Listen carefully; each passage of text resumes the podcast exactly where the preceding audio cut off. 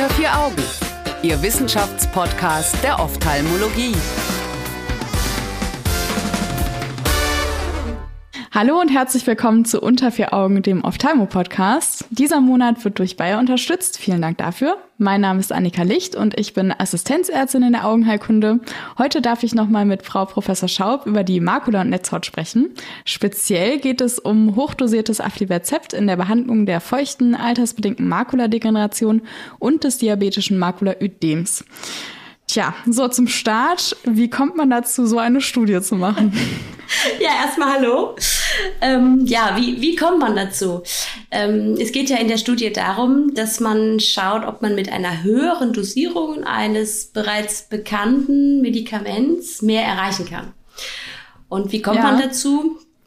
Ja, wir wissen alle, dass es eigentlich immer mehr Patienten gibt, die eine Therapie brauchen für eine mhm. feuchte Makulopathie, ob das jetzt bei der AMD ist oder beim DMÖ oder es gibt natürlich auch noch andere Erkrankungen, die behandelt werden.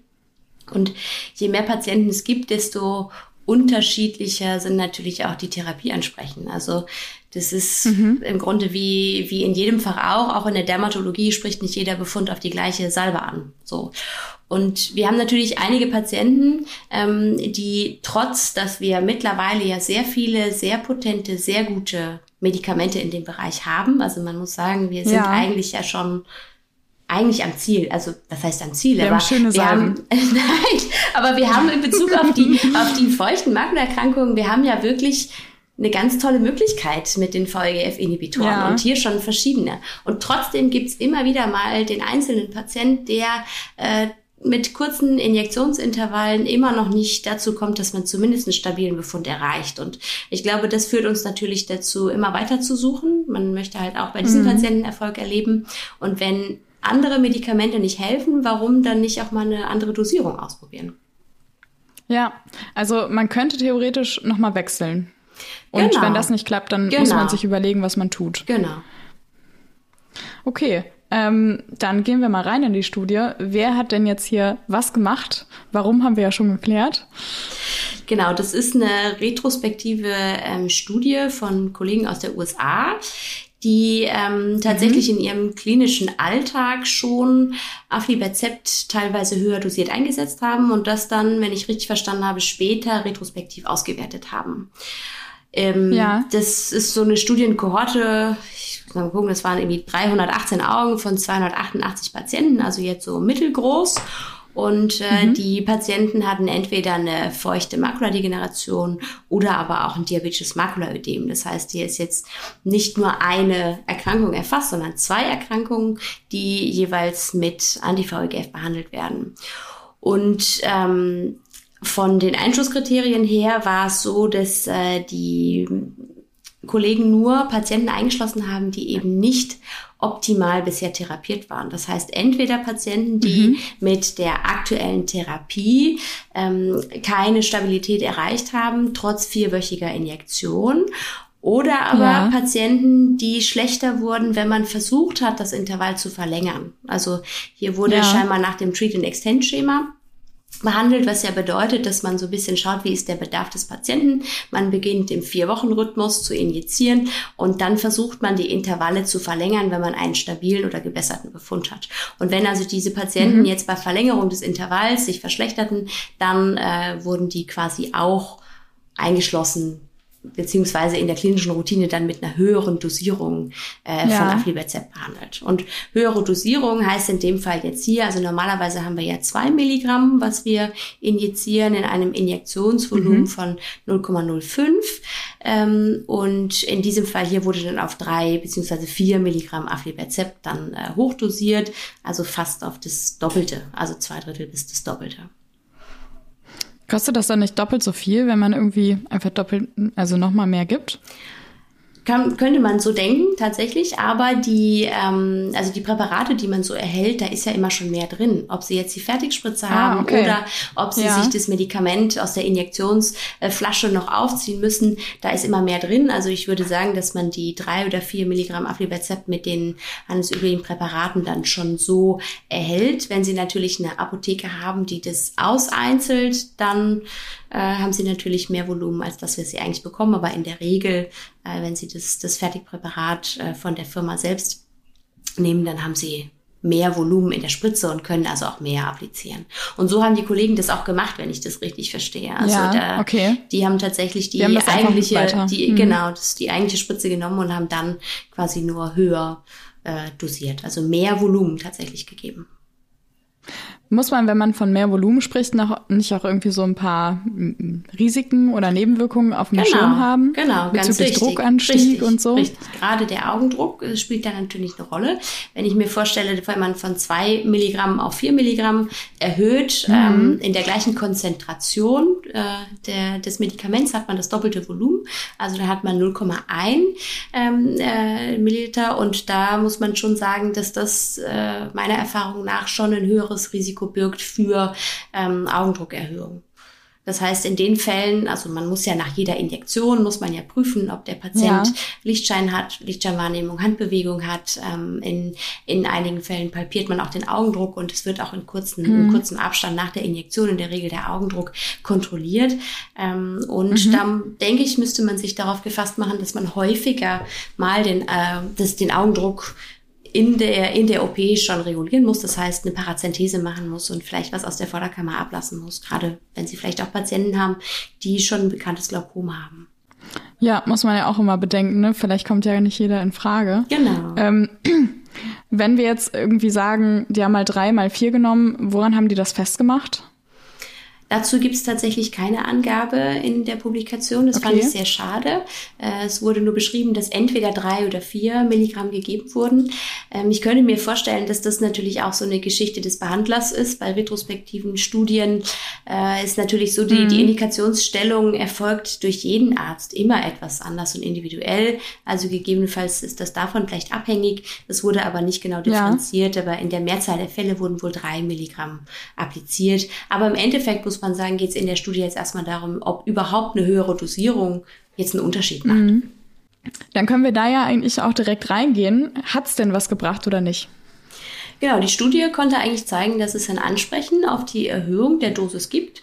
Ähm, wenn man jetzt Mhm. nochmal unterscheidet zwischen der AMD und der DMÖ-Gruppe und dann wiederum die Augen, die eben suboptimales Ansprechen hatten und die Augen, die äh, geswitcht wurden, weil eine Extension nicht möglich war, konnte man eigentlich in Ja. allen Gruppen zeigen, dass der Visus mindestens stabilisiert, wenn nicht sogar verbessert werden konnte, dass die Schön. Netzhautdicke sich reduzierte und dass das Injektionsintervall sich verlängerte. Wobei man natürlich sagen muss, dass die Verlängerung des Injektionsintervalls natürlich für die Augen, ähm, die am Anfang ein kurzes Intervall hatten, natürlich größer ist als für die Augen, die schon in der Extensionsgruppe waren. Also beispielsweise für Ah, die okay. AMD-Gruppe war es so, die, die also aus dem Vier-Wochen-Rhythmus kamen, konnte das Injektionsintervall von ich glaube 31 auf circa 55 Tage ähm, erhöht werden, während dann in der anderen Gruppe von 45 Tage auf 59 Tage, was aber natürlich auch ein Gewinn ist. Also insgesamt gab es ein meines Erachtens nach gutes Ansprechen auf die Steigerung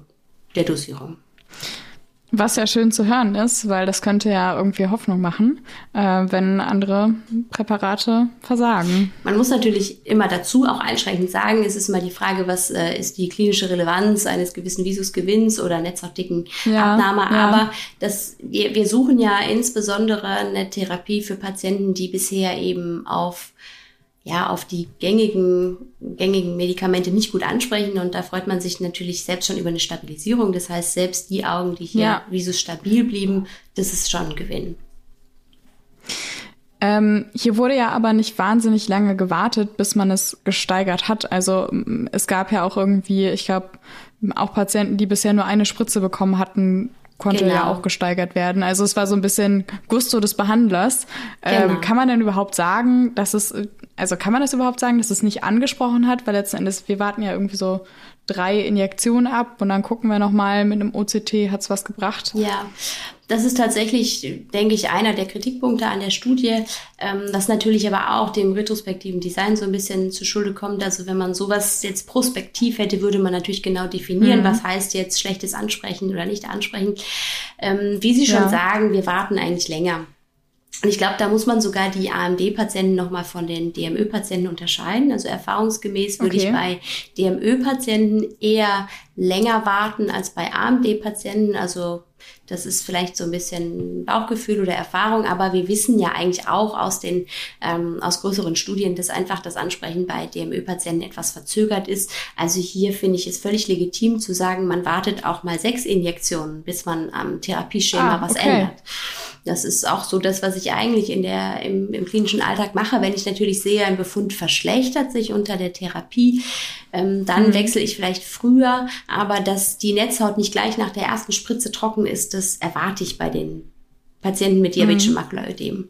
Und bei den AMD-Patienten würde ich auch immer drei, vier Injektionen zumindest äh, durchführen, bevor ich jetzt wirklich sage, ich habe jetzt hier ein suboptimales, schlechtes oder sogar gar keine Ansprechen. Also nach einer Injektion finde ich auch sehr früh und trotzdem ist es ja sehr interessant, die Daten zu sehen und auch insbesondere ja auch in Bezug auf die Sicherheit. Das ist ja auch immer so ein ja, Punkt, dass man stimmt. sagt, naja, wir ändern jetzt die, die Dosierung. Das ist natürlich eine sehr schöne Idee, dass man sagt, naja, vielleicht braucht der Patient einfach mehr, aber hat das Ganze irgendwie sicherheitsrelevante ähm, Aspekte noch und äh, das war ja, also wenn ich das richtig überblicke, gab es ja keine wirklich sicherheitsrelevanten äh, Punkte, die man hier anführen müsste. Also keine ja, Ereignisse, die, Aber war die, die uns jetzt da. Zeit denn lang genug? Die Nachbeobachtungszeit war mindestens zwölf Monate.